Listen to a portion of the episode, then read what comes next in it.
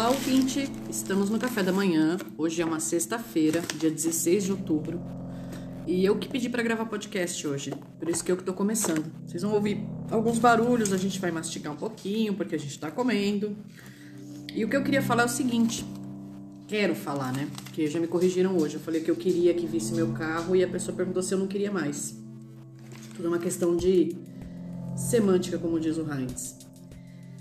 É, eu queria entender um pouco, queria, na verdade eu queria debater com o Heinz. O podcast principalmente é um debate entre eu e o Heinz. Quando o ouvinte manda alguma opinião, a gente debate sobre a opinião do ouvinte também. Hoje em dia, somos todos formadores de opinião, Heinz? A gente sempre foi. Mas com alcance maior, você acha? Bom, não sei se você está lembrada, mas rolava quando a gente tinha uns 20 anos de idade, mais ou menos, um comentário de que uma página do New York Times era mais informação do que uma pessoa na Idade Média teria em toda a sua vida. Né? E a página, a primeira página do New York Times seria. Mas enfim, então se naquele tempo era isso, Nos imagine... 80. É, anos 90. Não, não, anos 90 para 2000 já. A internet já funcionava. Sim, mas não era só isso que funcionava. Tinha o, a telefoto, a telefonia, uma série de coisas assim que nem sempre a gente teve acesso, mas estava lá funcionando para poder trazer informação do mundo inteiro. E aí começa-se a ter uma pergunta que a gente, desde a Roma Antiga, a gente tem, né? Qual é a notícia que vale a pena ser divulgada? É, na Roma, a capital Roma, ela foi possível aglomerar muito mais pessoas do que o normal, porque inventaram uma coisa chamada aqueduto. Aquedutos. E com aqueduto inventaram também o sistema de esgoto. Uhum. O que significa que as pessoas podiam ficar mais próximas umas das outras sem morrer de cólera, difteria. Ainda não tinha Covid. Não, mas já tinha doenças que hoje em dia a gente nem lembra mais que existiam, porque elas são, são até meio tolo. Alguém, ah, eu morri de cólera. Peraí, como assim você morreu de cólera? Irmão? Bota um filtro em casa, sabe? Naquela época era mega normal, assim, morreu aos 30 de cólera. Pô, tá bom. Viveu pra caralho. Mas o aqueduto ele trouxe essa possibilidade de ter um pouco mais de saúde pública Saneamento. saneamento, né, a irrigação das plantações e, e uma série de outras coisas. Então, essa vantagem permitiu que a gente pudesse se aglomerar em maior número, um número tão grande que a notícia do que, que o vizinho fazia era, era uma coisa assim que competia muito. Porque você não tinha mais o vizinho de uma milha de distância, era o vizinho de parede. Né? Tinha, tinha gente já morando no mesmo prédio Ela é vizinho, vizinho. vizinho vizinho, assim, de você ter, ter o alcance da visão a pessoa, assim, o tempo todo. Traiu, peidou, fez sexo, É, essa- e assim, comprou um carro novo. qualquer coisa. Eu acho que no né? caso. No caso da Roma Antiga era- a biga, né? Enchendo. Olha, meu vizinho comprou uma biga, ele tá com uma biga enorme. Ai, que bigão que meu vizinho, tem. Hum, Vizinho do bigão. A a biga dele cabe três cavalos, Júnior, Hum. tá vendo? Júnior, A a próxima biga eu quero um Né? Ô, ô Cé, Júnior. Não acredito que a Helena tem uma biga maior que a minha. Vem cá, Só você não, falou, é- você não falou que você construiu um cavalo de madeira? Né? Só vou falar assim, Né? houveram assim- rumores. Houveram rumores. Então, assim, as pessoas tinham, tinham menos notícia para divulgar entre elas do que hoje, mas já Será que tinham é tipo, mais. é tipo o precursor do TV Manchete, esses caras que fazem Nelson Rubens, é o precursor? É porque perceba, assim, é, você. Você tem a fofoca, né? Que não necessariamente é verdade. Não necessariamente é verdade, e, e sempre é um viés, e, e você tem um jornalismo com a tentativa de não fazer tanta fofoca. Hum, né? Mas acaba sendo uma fofoca profissional. uhum. Porque... Fofoca bem agitada. É, porque você tá. Você tá querendo é, contar uma notícia, mas você vai botar o seu viés na história. Né? Se, se Jorge assalta Augusto, o que, que você vai falar? Ah, o Jorge é um criminoso, o Augusto é uma vítima. Agora, e se o Augusto era colega de infância do Jorge, o Jorge passou a vida inteira dele na necessidade, o Augusto sacaneando ele, o Jorge perdeu a paciência, foi lá e assaltou o Augusto para ele deixar de ser besta. Você vai saber isso? A notícia abarca esse tipo de história? Eu tô tentando falar isso para tentar ser menos, menos. Como é que é?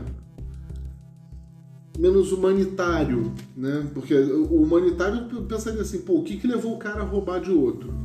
Né? Porque ele pode estar passando por necessidades que estejam conduzindo ele para um momento de perdição na vida. Não foge do tema, volta pra. Tudo que ele precisa é de amor e tal. Não, acho que eu não tô fugindo do tema, mas assim. Como é que você vai contar uma história factualmente verídica? Ah, depois do advento do jornalismo, isso, isso agora é perfeitamente possível. Não, desculpa, não é. Olha o que, que aconteceu desde 2009, 2012 nas eleições do mundo que qualquer nuvem de fake news consegue mudar uma eleição facilmente e não temos ferramentas de defesa contra isso. Gente, algumas notícias chegam pra gente que, nossa senhora, igual do, do senador, pelo amor de Deus. Parece que ele foi exonerado. Eu, tava, eu ia ler sobre isso hoje no noticiário. Eu recebo o noticiário por e-mail do, do meio, né? Ah, falando em meio, o cara foi pego com 30 mil no meio da bunda Hum, pra quem não leu, vai procurar, porque tem informações. O senador foi flagrado com 30 mil reais na tem bunda. Tem mais informações. Enfiado na cueca. Os caras foram tentar tirar o dinheiro da cueca do cara. Saiu todo sujo hum. o dinheiro, porque o cara se borrou todo. Literalmente. Que merda, hein? Literalmente que merda. E. Gente, é um senador. Bom, Sabe, a ideia desse cargo é assim, é uma pessoa de mais idade. Né? Senador é o mesmo prefixo que leva senil, sênior. Né? Então, assim, são, são pessoas que atingiram um patamar de idade que, no mínimo, tem mais vivência para dizer assim, não, isso aí é fricote, não, isso aí é sério. Pode respeitar isso, mas não precisa respeitar aquilo. Sabe, uma pessoa que tem uma vivência para saber o que, que realmente importa na vida, o que, que realmente conta na vida. O cara foi preso com 30 mil. E 30 mil, gente, vamos combinar. 30 mil é dinheiro? Sim, é dinheiro, Pô, mas eu tô, não eu tô é... querendo 30 mil, sim. É 2.500 reais por mês, um salário de uma pessoa mediana aqui em São Paulo. É, é um ano de salário a 2.500 por mês. É um ano de salário 2.500 por mês. Né? É bastante dinheiro? É bastante dinheiro, é, mas, mas não é nada, nada que... impossível, assim, nossa, eu preciso que roubar 30 mil. Não, e que justificasse uma cena tão deprimente, né? Não, pois é. E aí, assim, e no caso do cara, o salário dele é maior do que isso. O cara tem bônus, tem jeton, tem auxílio paletó, auxílio correspondência, auxílio combustível, seja, auxílio residência que ele não usa. Notícias como essa chegam tão rápido pra gente que em segundos a gente consegue saber. É, o cara ainda tá fedendo a cocô lá porque tirou o dinheiro do ah, cocô da, da cueca do cara e a gente já tá sabendo aqui. Por que, que eu levantei essa questão? Há uns 10 dias atrás, mais ou menos, fui resolver um problema de um equipamento eletrônico que eu tenho aqui em casa, de uma marca famosa e que começou a me dar muito problema. E 30 dias depois eles não tinham resolvido o problema ainda, e a gente tentando pelo saque, pela ouvidoria, por, por todos os, os canais de possibilidades, a gente tentou. A gente tentou educadamente, a gente perdeu a paciência, a gente Todos os jeitos a gente tentou. Então, por escrito. Essa história é engraçada, né? Aí a gente chegou lá para buscar. Não, pode vir buscar porque tá resolvido o problema. Uhum. Eu cheguei lá com uma dor de barriga gigante, eu não era senador nem nada, mas cheguei uhum. com uma dor de barriga gigante. A mocinha da. Da recepção. E eu tô falando mocinha pejorativamente mesmo, porque, desculpa, não é por ela ser do sexo feminino, mas é porque ela era uma criaturinha. Mal educada. Muito mal educada. Essa mesma criaturinha ficou falando com a gente de um jeito super arrogante o mês inteiro. E eu chego lá, pô, tô com dor de barriga. Eu cheguei na assistência técnica, cara, eu vou até falar contigo, mas eu preciso ir ao banheiro. Bom ela dia, olhou pra tem mim, banheiro aqui? É, bom dia, tem banheiro aqui. Ela olhou pra mim de cima a baixo, como se fosse, sei lá, uma coisa que saiu do esgoto, assim. Witch. E falou assim: Você vai comprar alguma coisa? Porque tem. É uma assistência técnica, mas tem uma vendinha de. Tem uma geladeira. Tira com cheros. água, achocolatado, Coca-Cola, tira, cheros. Eu fiquei assim. Eu fui pego realmente de surpresa. Essa eu não, não estava esperando. Fiquei assim. Olha, eu até vou buscar um equipamento aqui. Ah. Bom, mas, assim, eu, eu, fiquei muito passado na hora. Mas não era essa cena que a gente queria Gente, eu tenho que me credenciar para usar o banheiro do, da pessoa, assim. Tá certo, né? invadir a casa da pessoa e tal, mas, poxa, um ser humano em, afli, em aflição. Você ajuda Uma a privada e um pessoa. copo de água não se nega a ninguém.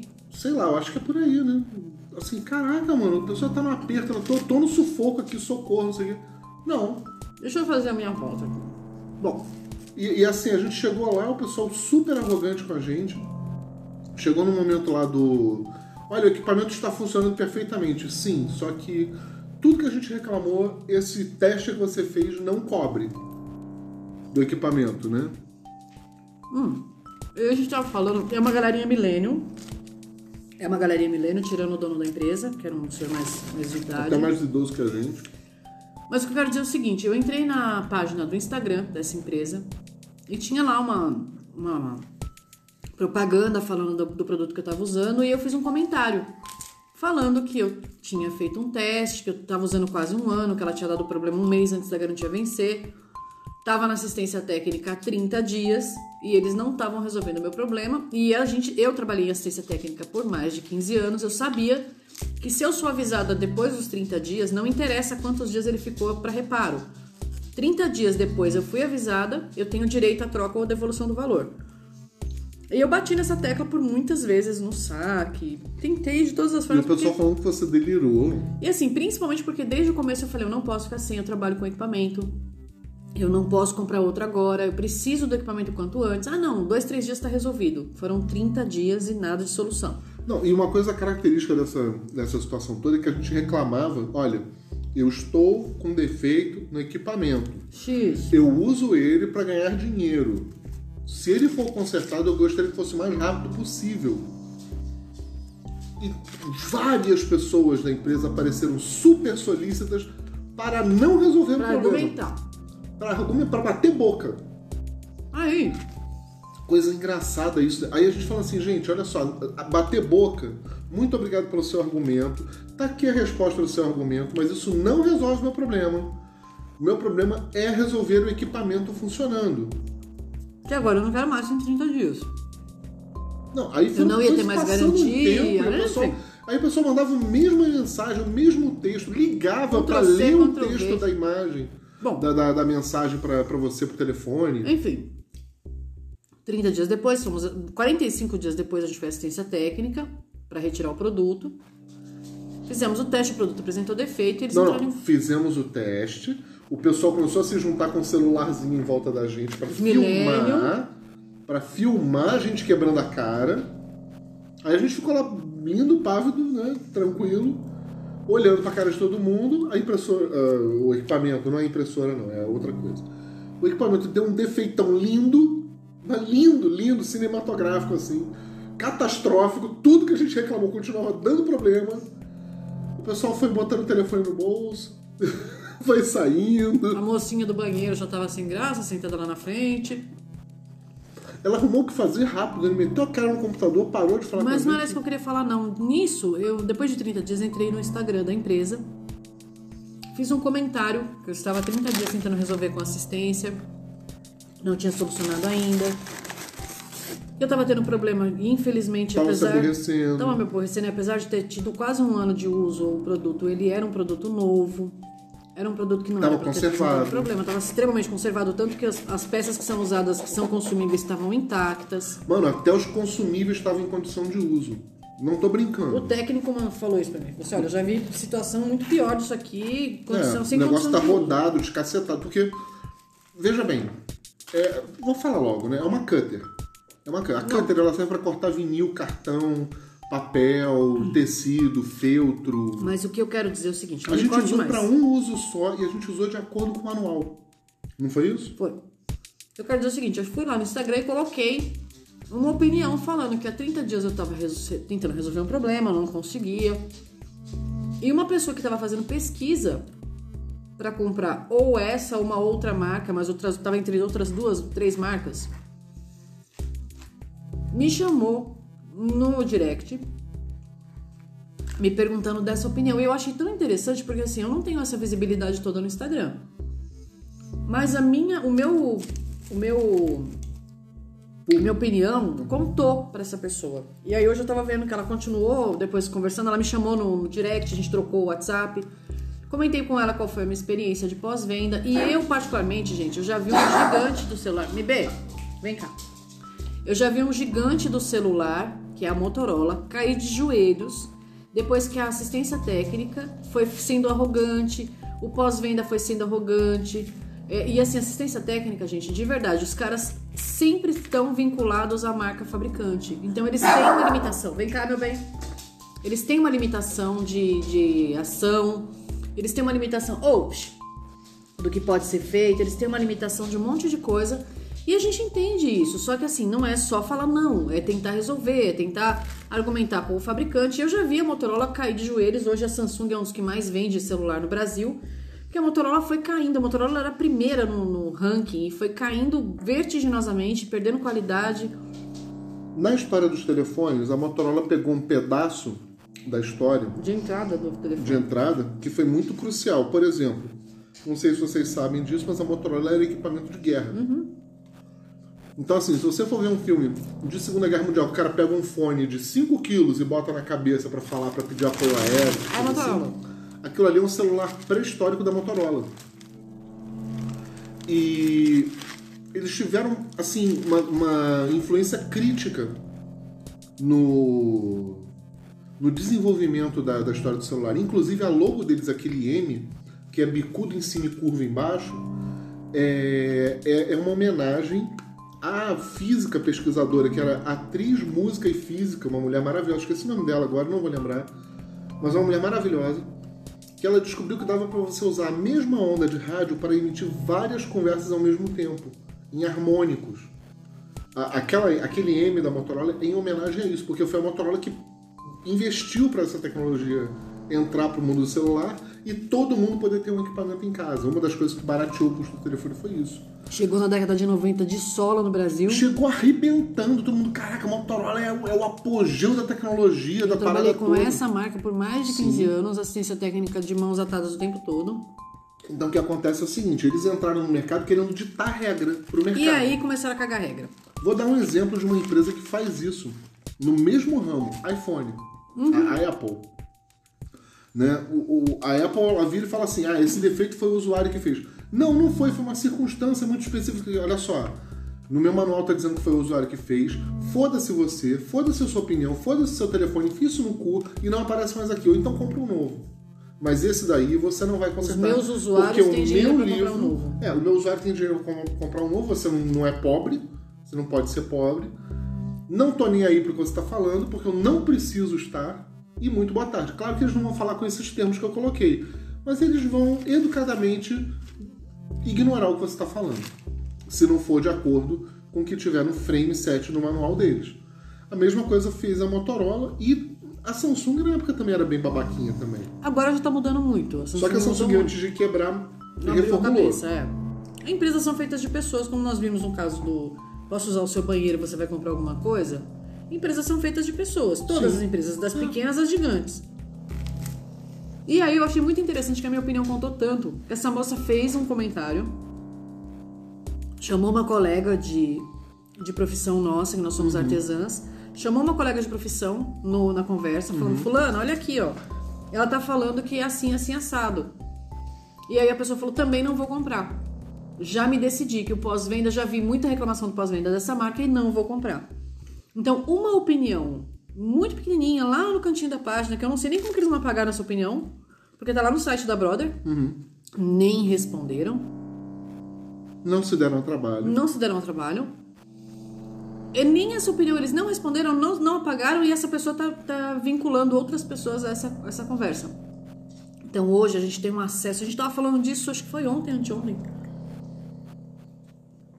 que a gente recebe as notícias de uma forma tão rápida é, que pra gente é, é tão inimaginável. Uma, antigamente a gente tinha que ter curso, por exemplo, eu tô fazendo um curso de balão. A gente, a gente cresceu nos anos 80, né? Uhum. A época, a, a década mais icônica do mundo. Meu, maravilhosa. Eu tava passando aqui hoje no condomínio, Olha, eu moro num condomínio. Os anos 60 tiveram sua cor e sua ah, vibração. Anos os anos 50, 70 tiveram também. Os anos 50 não dourado. tiveram, mas 80. 80 é ícone. 80 foi, foi uma soma de, de fatores muito absurda. Eu tava passando aqui agora no condomínio, tinha uma janela com vidro fechado, cheia de adesivo. Tem coisa mais anos 80 que uma janela de vidro cheia de adesivo? Da hora. Não tem, gente. É muito anos 80. Eu me senti com 15 anos de novo. Os adesivos, os stickers, né? Aliás, a gente tem uma cortadora de vinil em casa por causa disso, né? Porque pra gente não tem sensação mais gostosa que ter um adesivo do jeito que a gente quer. Do jeito que a gente quer, porque antigamente era caro adesivo. Adesivo Porra. era muito. Gente, a informação era cara, esse tipo de coisa, de equipamento era caro, era importado. E aí a gente tava falando disso ontem, que a gente. Eu não lembro o que foi o assunto que a gente falou. A gente tem é, tudo a ponta da- do, do, de um clique. A gente tem uma informação a ponta de um clique, a gente tem uma, uma amizade a ponta de um clique, um monte de coisa. A gente, pra gente isso é tão maluco, porque a gente. Olha, gente, eu tinha amiga que tinha telefone em casa, porque eu não tinha.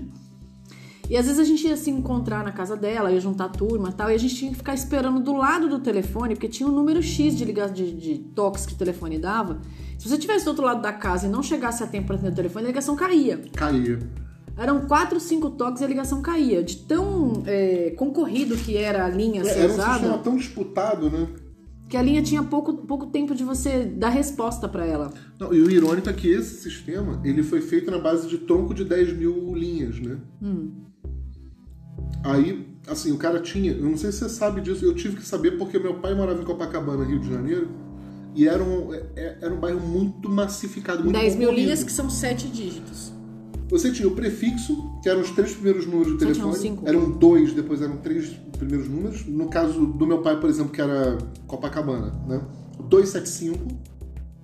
Aí, os quatro últimos dígitos eram daquele tronco do 275.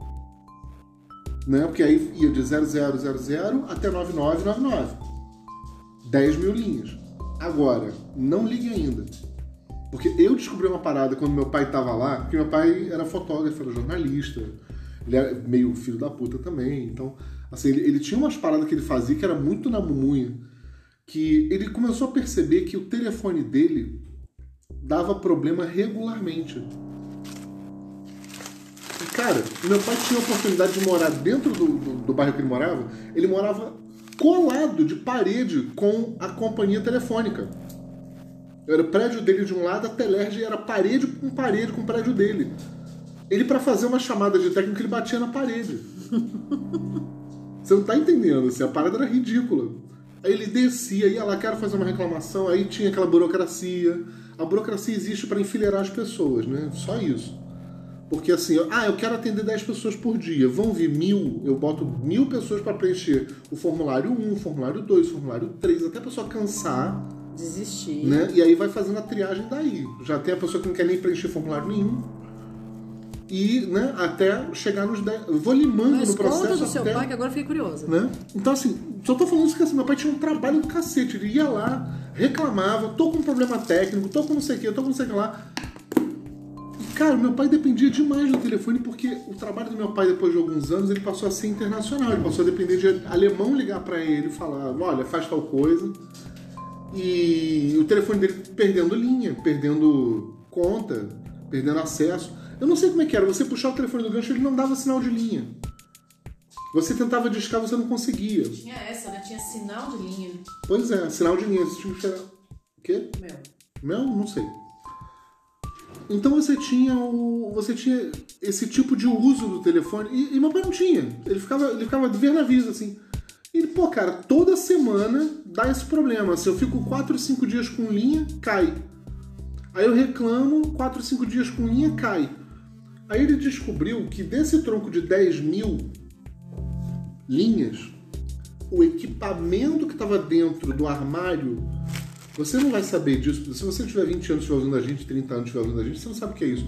Mas na rua, às vezes, tem umas caixas cinza. Tinha, acho que nem tem mais. Nem tem mais, não. Acho que nem tem mais, porque agora foi tudo pra antena. A gente até pegava aqueles, aqueles araminhos pra fazer. Eu não sei se aqui se no Rio fazia isso. Aqui em São Paulo a gente pegava aqueles araminhos que caíam no chão, que eles cortavam os arames pra fazer reparo.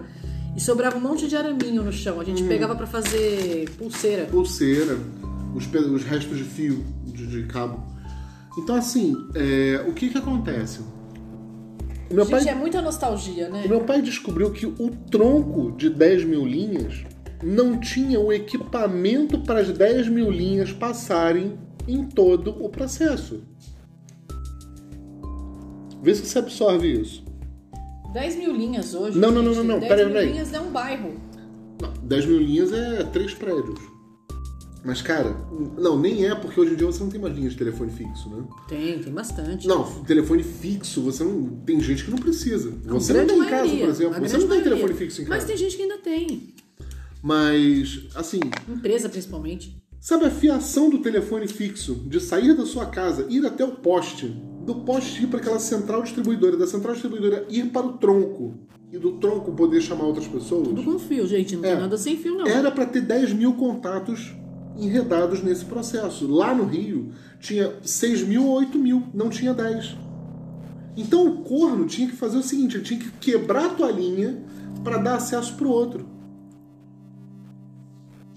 Tá bom para você? Deixa eu reexplicar esse conceito. Eu tenho uma linha de telefone, você também tem uma linha de telefone no mesmo tronco que eu. E a nossa vizinha também tem. Tá? Então é linha A, linha B e linha C. A minha linha está funcionando perfeitamente, mas a sua não. Você reclama. Eles tiram o meu acesso à linha, passam para você. Quando você perceber, é tarde demais. Não, aí eu passo um tempo, pô, eu acho que tá com defeito. Pô, eu acho que tá com defeito, eu acho que tá com defeito. Esses 3, 4 dias que a linha ficava com defeito, que eu ia fazer a reclamação, a reclamação era protocolada, o técnico era agendado, o técnico ia ver se chegava na sua casa, ele ia ver se tinha alguém na casa para poder atender ele, para verificar a disponibilidade, para toda aquele, aquela papagaiada toda, 4 a 6 dias você levava para resolver isso, sem telefone em casa. Quando ele consertava a minha linha, ele tirava da linha C para dar acesso para não minha. perce- não perceber. Aí a linha C reclamava, mais 4 a 6 dias, tirava da sua, linha B, para ela. Rodízio. É, era um rodízio. Então, o técnico tinha trabalho, porque era já, era já entrou as terceirizadas nessa época, que os primeiros técnicos eram concursados, depois eles eram terceirizados, né? Aí o técnico, todos os terceirizados tinham trabalho, porque tem que ir lá de novo, tem que ir lá de novo, tem que ir lá de novo. Cara, sabe o que meu pai fez? Ele pediu conserto uma vez e tinha, assim, não sei se você se lembra como é que era, você tinha, tinha que ir fazendo confluências desses fios, né? Então, assim, ah, os fios do andar, do andar em que eu moro, eles vão se fechar numa caixa. Essa caixa vai ter em todo andar, lá no final, lá no, no térreo do prédio, vai ter uma caixa maior com mais fios passando. Que vai pro armário da rua, que é aquele gabinete cinza feio pra cacete que tinha, que tem as placas que vão botar tudo em transistor. Certo? O cara ia no armário do meu pai, do, do, do- do andar que meu pai morava, ele já sabia qual é. O telefone do meu pai já tinha um papelzinho enrolado no fio, sinalizando que era aquele, para fazer o rodízio da linha A, B, C. Aí o cara puxava a linha B, tirava lá, botava a linha do meu pai e ia. O que, que meu pai fez? Chamou o cara, quando o cara veio, abriu o armário para começar a mexer, ele pegou a câmera dele de zoom, ficou de dentro do apartamento dele fotografando o cara. Todo o processo do cara. Quando chegou no final, ele falou assim: olha só, filho da puta. Se o meu telefone voltar a ficar sem linha, eu tenho essa prova documental de que você tem a linha identificada por papel e eu vou Deita. fuder com a tua vida. Eu vou acabar com a tua raça. Você não tá entendendo, porque eu não vou só até o meio legal. Meu pai era meio revoltado quando ele, quando ele, podia, quando ele queria. Eu não vou só até o meio legal, não, amigo. Eu vou acabar com a tua raça. Você e a camarila que tá fazendo essa merda com o meu telefone. Vamos parar com a papagaiada. Tira esse papel do meu telefone agora. Esse rodízio acabou. Ou seja, o seu pai, com a informação que ele tinha nos anos 80, 90, os recursos que ele tinha naquela época, ele conseguiu formar uma opinião, porque ele era uma pessoa influente. Ele era fotógrafo registrado. Ele era influente. Antigamente, só quem formava opinião eram pessoas muito influentes. Como o seu pai, por exemplo. Que tinha recurso, inteligência, acesso, é, conhecimento, QI, né? Quem indica. Ele abria. Ele abria essa porta. Não, não interessa se ele abria ou se chegou até ele, mas eles tinham. As pessoas que tinham essa disponibilidade de, de dar opinião e ser ouvida eram pessoas que tinham algum recurso diferente da grande massa. Por quê? A gente veio de uma sociedade que educou os cidadãos para serem de classes. Nós temos uma sociedade de classes ainda até hoje. Desculpa dizer isso, mas Mas tem sim. Você sabe muito bem que se um cara for preso na periferia, a chance dele voltar para casa no dia seguinte, ah, foi tudo mal entendido, é muito pequena. Uhum. Mesmo ele não tendo feito nada. Que o diga, eu não sei se vocês vão gostar de se lembrar disso, mas em 2013 teve um moleque que era guardador de carro, se eu não me engano, ou coisa parecida. O cara era morador de rua, guardador de carro. Ele foi pego com uma mochila com uma garrafa de pinho-sol dentro, no meio de uma manifestação que tinha os Black Blocs, lá no Rio de Janeiro. Acho que era Rafael o nome dele. Ele foi preso e até hoje ele está cumprindo pena. Por quê? No processo legal dele ser preto e morador de rua e não ter ninguém que defenda ele, uma garrafa de pinho-sol virou artefato potencialmente perigoso. Pra quê? Pra desinfetar a cara de alguém? É, vou desinfetar você até você ficar honesto. Só se for. Porra, mano. O cara tava carregando uma garrafa de pinho-sol. Aonde que isso é crime? Aonde que isso é crime? É pinho-sol. Mesmo que ele atirasse na cara de alguém o pinho-sol, num, num gesto qualquer, sei lá, ainda assim não tem como você dizer que é um artefato potencialmente perigoso. Não, a gente sabe que tem diferença sim e é impossível fingir Teve que não uma, tem. teve uma histeria em 2013 que a gente, a gente devia parar pra pensar melhor em que merda que a gente fez como sociedade naquela época, porque aquilo foi muito louco. Não sei se você tá lembrado. Eu tenho memória de hum, peixe, né? Teve um cinegrafista que morreu porque um moleque pegou uma bomba solta Leite. pela polícia, jogou pra trás, a bomba quicou e acertou a cabeça do cara e matou ele. E aí as, con- contam as histórias que eram fogos. Não eram. Né? E o cara morreu, os moleques Da foram Band, né? caçados. É. Os, os moleques que estavam andando junto. O moleque só pegou do chão, jogou pra trás assim e, e voou o negócio. Ele, ele não virou e falou: Vou matar o cara. Sabe? Foi um acidente, uma coisa que qualquer idiota pode fazer. Por mera inocência, assim. Mas esses moleques foram caçados pela polícia do estado inteiro. Eles eram vistos na rua, quem reconhecia queria bater nos moleques. No Rio, isso aí? Eles foram perseguidos. A polícia falou: não, a gente estava querendo prender os moleques para averiguação, não sei o que, blá, blá, blá. Eles fugiram até a Bahia. Quando chegou na Bahia, o cagaço deles era tão grande que eles se entregaram de medo. Porque não tinha ninguém que abrisse porta para eles. Estão presos. E vamos combinar, tudo bem, eu sei que foi uma vida humana que foi perdida. Mas agora que a gente está na época do Covid, em que centenas de mortes são o novo normal, tá aceitável, o que, que é um cara morrer com uma bomba na cabeça? Por que, que isso agora é motivo para prender o moleque? Porque, pô, vamos combinar. A gente decidiu flexibilizar a regra de, de restrição de confinamento. Não tô querendo ser piscina martelo. aberta no meu condomínio, Eu não gente. quero ser martelo do mundo nem nada, mas assim, é, piscina aberta no teu condomínio. Inclusive, eu falei pro síndico há, há poucos dias atrás, eu falei, olha, é melhor você abrir alguma área de convívio, porque os moleques estão se agarrando aqui na porta da, da, da casa da gente. E a gente tá aqui, assim, porra, mano, a gente tá fazendo confinamento, a gente tá, tá botando máscara, a gente tá se protegendo, passando álcool, etc e tal. Aí vem 15 moleques e ficam se abraçando sem máscara aqui na porta da, da casa. Enfim. Ele ia ficar rebelde com isso. Eu Tem fico, eu fico revolto. ele. Eu fico revolto, eu fico. O que a gente quer dizer é o seguinte: acesso à informação hoje é muito, muito, muito, muito ampla.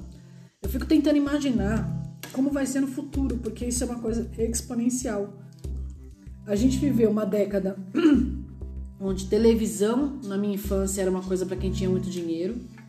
Depois a televisão foi popularizada, depois o telefone virou para quem tinha muito dinheiro, aí foi popularizado. Antes da sua geração, o rádio era uma coisa de rico. E isso foi popularizando. é- É coisa de 5, 6, 10 anos e populariza. 5, 6, 10 anos populariza. Hoje já tá chegando no Brasil um telefone que custa 8 mil reais, que tem acesso ao 5G que não existe no Brasil ainda. O iPhone 12 ele tá para chegar aqui. Bom, lá fora ele tá custando 700 dólares. Geralmente aqui é vezes 10.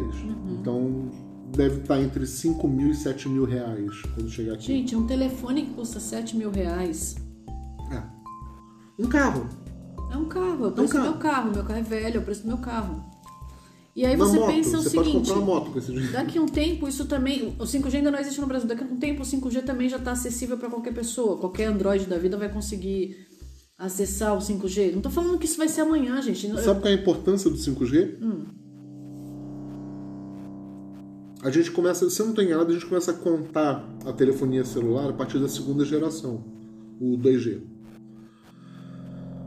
2G eram aqueles aparelhos da Motorola que tinham CDMA, TDMA, não tinha chip ainda. Você configurava o aparelho Sim, sim, eu para ser aparelho. seu. Você habilitava Você ali. lembra disso? Uhum. Você batia um códigozão de 12 caracteres. Não, eram seis, oito caracteres, era hexadecimal. Ah, isso. Aí você blá, blá, blá, blá, blá, aí configurava aquela linha pra, pra E pessoa. aí quando você colocava errado, em vez de zero colocava O, que hexadecimal não tem O, né? Uhum. Mas tinha uns gênio que colocava O no lugar do zero. Uhum. Aí não funcionava a linha. Até você descobrir que era O não era zero, você dependia de uma pessoa que estava do outro lado da linha, te entender, te ouvir, E ter boa vontade. ter boa vontade. Telemarketing é telemarketing desde que o mundo é mundo, gente. Então, aí o que acontece? Essa aí seria a segunda geração. A segunda geração, ela transmitia textos de pouca, de curta duração, short message, o SMS, SMS. e ligações com muito defeito. É que hoje a gente pode falar, mas na época a gente, caralho, mano, eu consigo falar com alguém da rua. Eu entro num carro, eu telefono pra pessoa e eu falo com ela, isso é muito foda. Mas a ligação era uma bosta, durava pouco, era caríssimo, os dois lados pagavam.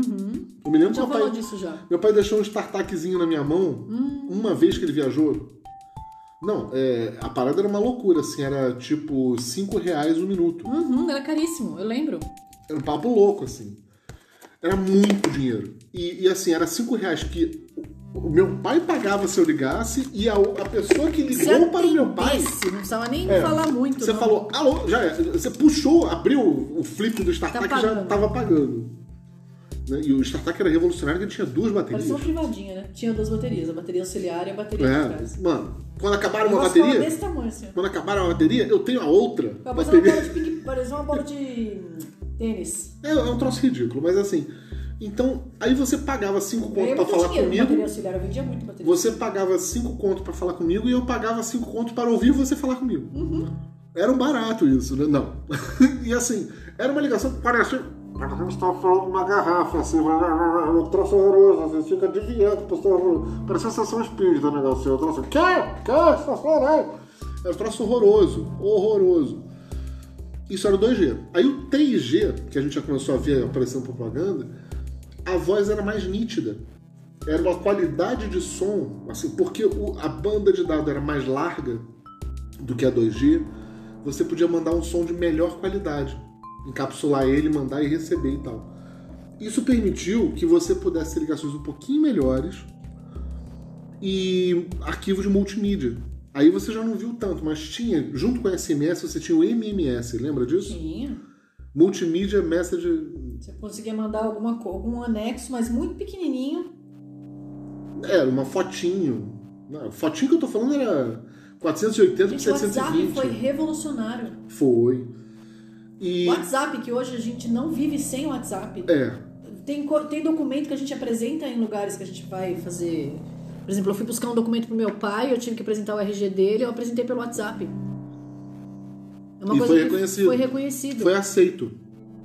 Mais ou menos aceito, porque depende da burocracia de quem recebe. É, e mas, depende da simpatia da pessoa também, né? mas, cara, é impensável isso na nossa. Você teria que No voltar, início de- da telefonia celular. né? Então hoje a rede social, por exemplo, é um lugar onde você consegue uma visibilidade que o seu pai estouraria. O seu pai na rede social hoje. Acho é- que sim, ele odiava a informática, mas ele mas ele teria, que, ele teria que trabalhar com isso porque não tem hoje, tem como evitar. dificilmente você acha alguém que não tenha rede social para trabalho. Olha, vou te dar uma ideia.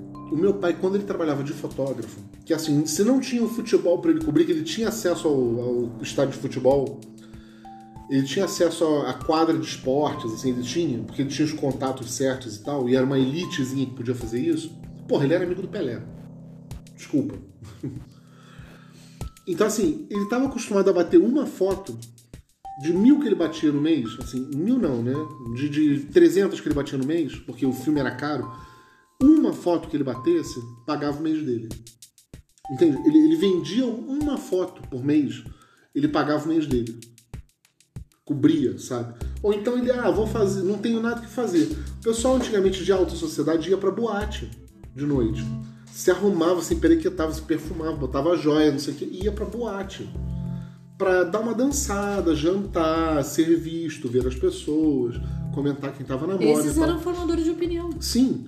Então, o meu pai entrava nas boates como fotógrafo registrado, que ele era, com o direito de entrar ali e registrar as pessoas que estavam ali, porque as pessoas queriam ser vistas.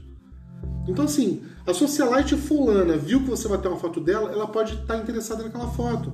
Se a foto botou ela bem apresentada, bem bonita, etc e tal, ela vai pagar por essa foto. O marido dela, ela, enfim. E se você tem alguma dúvida de como era importante isso, dá uma olhada nas fotos em preto e branco dos anos 40, 50 e 60. Porque até os anos 80 isso foi aqui no Brasil. Então meu pai estava acostumado com isso. Assim, bateu uma foto, contou. Aquela foto ali pagou o mês dele. Uma foto hoje em dia te dá o quê? 10 likes? Não sei se meu pai ia sobreviver num, num mundo assim, entendeu? Não, não, não. Hoje tem gente que sobrevive com o Instagram. A gente tem gente que a gente conhece que segue, que a pessoa Claro, é mas isso aí é o cara que tá há Conteúdo. 2, 3, 4 anos já fazendo isso. mais ou menos. Tem gente Tem que uma já linha de raciocínio tem que uma ele linha de segue. raciocínio que segue. Por exemplo, a gente tem uma dona de casa que a gente gosta muito, eu gosto muito, que sigo, a Casa Telhado. Ela não é só dona de casa, ela é advogada, mas ela é, ela é influencer, digital influencer, fala, e tem um outro, é, criadora de conteúdo digital. Ah, é. O conteúdo que ela cria, eu gosto. E ela é uma formadora de opinião que é anônima. Ela é anônima. Do mesmo jeito que eu Uhum. Ela sou. bota a cara, ela fala, tem o nome dela Mas lá e tal, ela mas é ela é anônima. anônima, porque ela Quem tem. é ela? É, quem é ela na fila do pão? Ela é uma pessoa normal como nós, que tem alguma coisa para entregar pro público dela, mas que forma opinião. Ela faz propaganda de X, Y e Z, que são as marcas que ela faz, e recebe por isso. Ela recebe pelas propagandas que ela faz. E ela ganha dinheiro com isso. Então ela forma opinião, as pessoas querem as coisas que ela tem ali. É muito maluco isso, muito maluco. Muito doido, né? É muito doido. Quando eu me, me vi formador de opinião, mandando uma mensagem numa, numa rede social para uma determinada marca, e até foi uma posição negativa, porque foi um, parto da baleia para conseguir o dinheiro de volta, mesmo sabendo que eu tinha direito. E não foi isso que fez meu dinheiro voltar, foi o, defeito apresentar lá na hora. Qual é a sua opinião sobre formador de opinião, ouvinte? É isso que eu quero saber. Isso muda a sua vida? Né? O quanto. Você pode parecer que não. A gente tem um filme que eu adoro, que é o Diabo Veste Prada. Eu adoro esse filme. Que a Miranda Priestley fala, fala pra moça, né? Você acha que você não liga pra moda? Você acha que você não depende da moda? Você, você tá aqui vestida com esse, com esse suéter na cor azul, que é fulano de tal, que lançou em um ano Há tal. cinco anos atrás, três anos atrás, o fulano de tal fez uma série com esse tom de azul. Que aí esse agora- tom de azul aí foi copiado por fulano de tal, Beltrano de tal, depois ele foi para grande mercado. Agora ele tá nos, no- nas. Aí você foi lá na Sears, na, na, na- loja de varejo lá que você frequenta, achando que não tem nada a ver com moda, e você pegou esse tom de azul para usar porque você acha que não tem nada a ver. E que você tá sendo rebelde contra a moda. Desculpa, querida, mas você tá totalmente presa na moda. Então a gente acha que a opinião do outro, o formador de opinião. Não, e sabe por que que começa esse discurso todo, né? Hum. A Miranda tá vestindo uma modelo Aí ela pergunta por ela que, que segura você dois pega... cintos quase idênticos. Quase idênticos. Você, você vê no filme assim, nossa, mano, o que tá na mão dela são dois cintos iguais. E ela fala assim. Aí ela, aí ela fala assim, não sei se é esse ou esse. Aí a outra fala, é, eu também não sei, são tão diferentes. Aí a garota ri. Dá uma risadinha contida. Aí ela olha pra garota de cima a baixo, a garota tá com um suéter azul e fala assim, vem cá, você tá rindo por quê? Você tá achando que é engraçado eu não saber qual cinto eu vou usar? Deixa eu te explicar uma coisa, minha amiga. O que eu decidi aqui vai mudar a vida de milhões. E é isso. né? É, Essa, ela tá com a E a decisão moda é um formador fortíssimo de opinião desde que o mundo é A mundo. moda é formação de opinião. A moda, a moda é igual a É formação de isso. opinião. É, é. de Ela opinião. é baseada em formação de opinião. Terrível, né? Muito. A propósito, eu sei que a gente já tá nos 45 minutos de podcast já quase, mas eu quero agradecer a Alan Perrota, não sei se ele ainda tá ouvindo a gente, se ele tá baixando, pelo número de ouvintes que a gente tá tendo, que é pouco, não tenho certeza, espero que esteja, mas eu queria agradecer porque finalmente ele foi o único colaborador até hoje do apoia.se barra Mandarix, e com essa contribuição dele agora somou o mínimo a ser sacado e o mínimo do apoia-se bateu na minha conta. Então, Alan, muito obrigado. Se você tinha, estava esperando bater essa meta aí, muito obrigado. Pode parar de contribuir, que tá só você.